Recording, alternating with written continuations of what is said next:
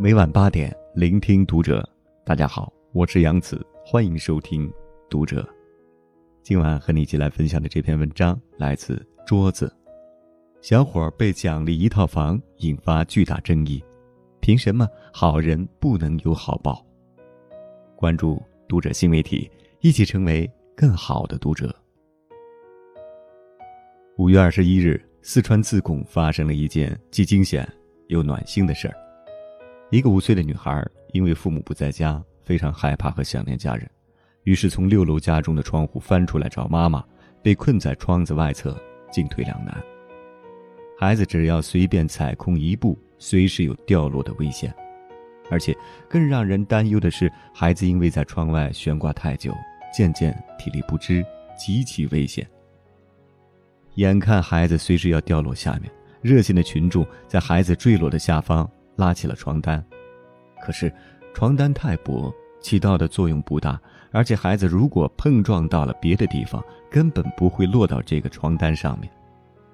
围观人群束手无策。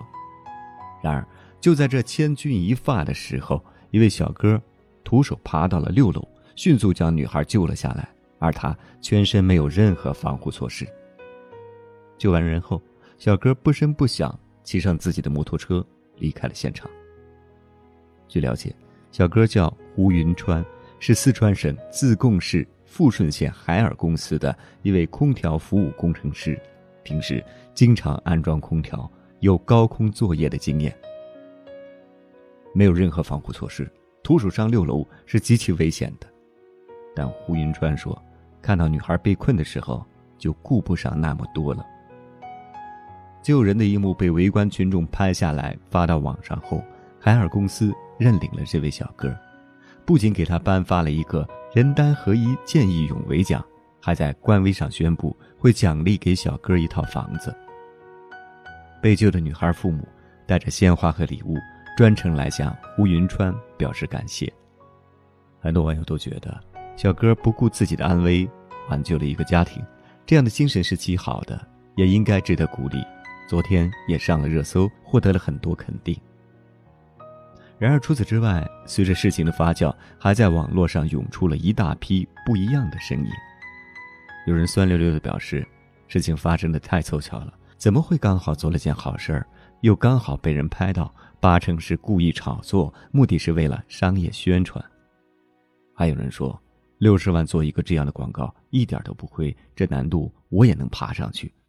甚至还有人说，六十万的奖励太重了，小哥受不起。我知道，生活中总有一些人以恶意揣测为荣，在大家都被感动的时候，貌似清醒的来一句：“哈哈，都是假的”，以此显示出自己的聪明和高贵。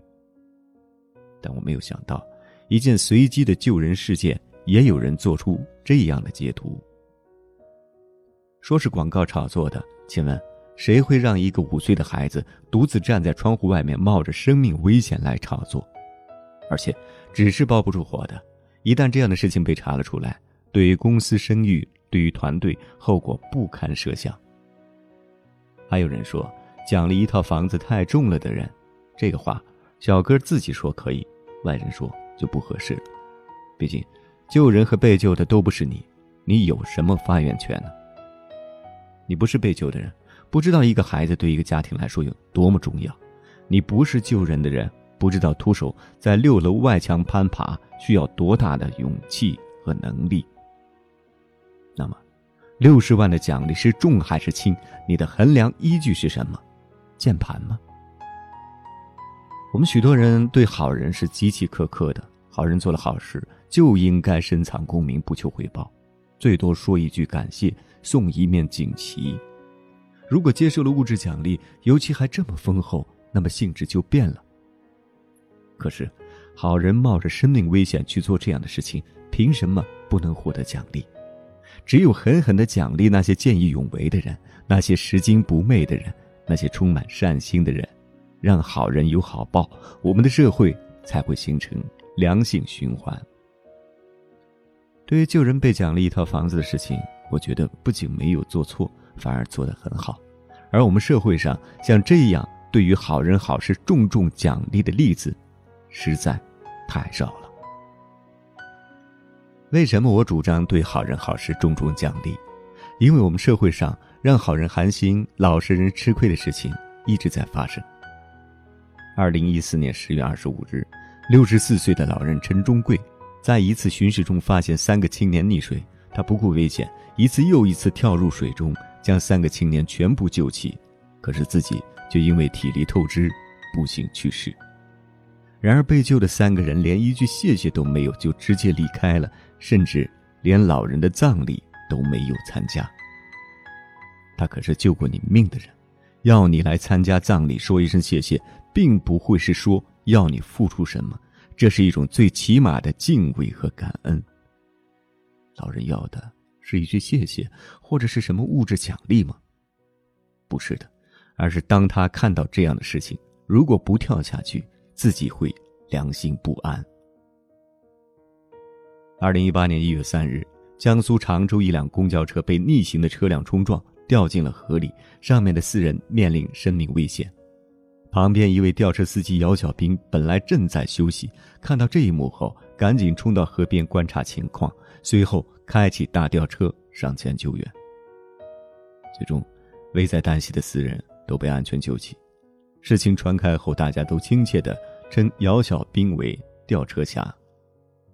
常州市文明办授予了姚小兵“常州好人”荣誉称号，还准备发给他五千元的正能量奖金。这个时候，又有人酸了，说这个吊车司机不应该接受这个钱。如果他真的接受了，那就是冲着这个钱去的。这个吊车司机第一时间赶去救援，他为的，是这个五千元吗？不是的，而是我有救起他们的能力，绝对不能坐视不管。还有这一次疫情期间，有个叫无忧的小伙，骑着电动车，冒着寒风给大家免费送药。三十天内，无忧为六百多个求助者送去了救命的药，还自己掏出一万多元给无数人送去了口罩等医用物资。可是，却有人骂他是药房的人，在哄抬物价，还有人直接举报了他。疫情期间，人人自危，他免费送药是为了钱吗？不是的，他只是一个普通的老师，只是想在封城的时候尽自己所能，为受困于疫情中的人带去希望和温暖。但他并没有想到，自己怀着一腔赤诚，到头来不仅没换来感谢，反而被误解、被污蔑、被践踏，该有多寒心！那个跳下河救人的老人，那个前去救援的吊车司机。还有这个在疫情期间免费送药的人，他们做这个事情，并不是他们应该做的，而是忠于内心善良的选择。但千万不要认为他们善良，他们是好人，就觉得他们不应该收取物资奖励，收了物资奖励就是污秽的。他们有这个想法，但不等于他们该有这个想法。之前看到一则见义勇为的新闻。新闻下方有个人说了一件让他寒心的事，说他有一次救了一个男孩，但男孩的父母只是轻描淡写的说了句谢谢就迅速走了。另一个人回复他：“救人是应该的，而且除了感谢，你还想得到什么？难道让人家跪下给你钱吗？那你救人的目的也太不单纯了吧？”我特别能理解那种心寒的感觉，不是说想索要感谢费。但觉得救人就是应该，不应该拥有任何物质奖励。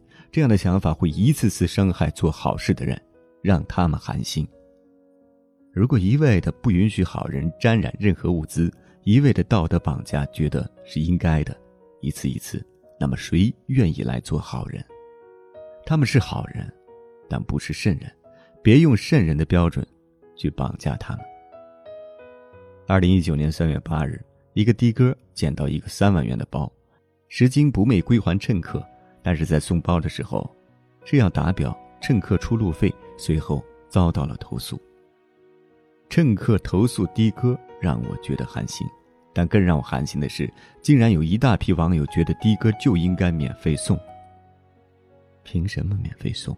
是谁不小心把包落在出租车上的？肯定不是的哥吧？这个错不是他犯的。凭什么要他负责？而且，他在给你送包的时候，他是不是少送了客人，少赚了钱？还有，送包的时候，车子难道不烧油？凭什么这个司机就应该是免费送的，就应该他来承担呢？千万不要认为别人做好事的人就是应该的，就应该是义务劳动。任凭你世道怎么变，任凭你走到哪里，都没有这个道理。一味的用道德无瑕疵要求好人，一味的把好人的标准拔得太高，最终的结果只有一个，就是没人再愿意做好人。《吕氏春秋》中记载了这样一个故事：鲁国有一条法律，鲁国人在国外沦为奴隶，如果有人能把他们赎出来，可以到国库报销赎金。有一次，孔子的弟子子贡在国外赎了一个鲁国人，回国后拒绝收下赔偿金。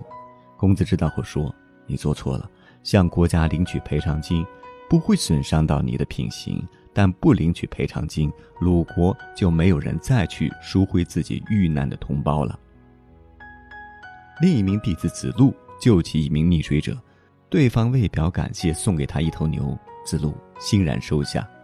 孔子很高兴，说：“鲁国人从此一定会勇于救落水者了。”是的。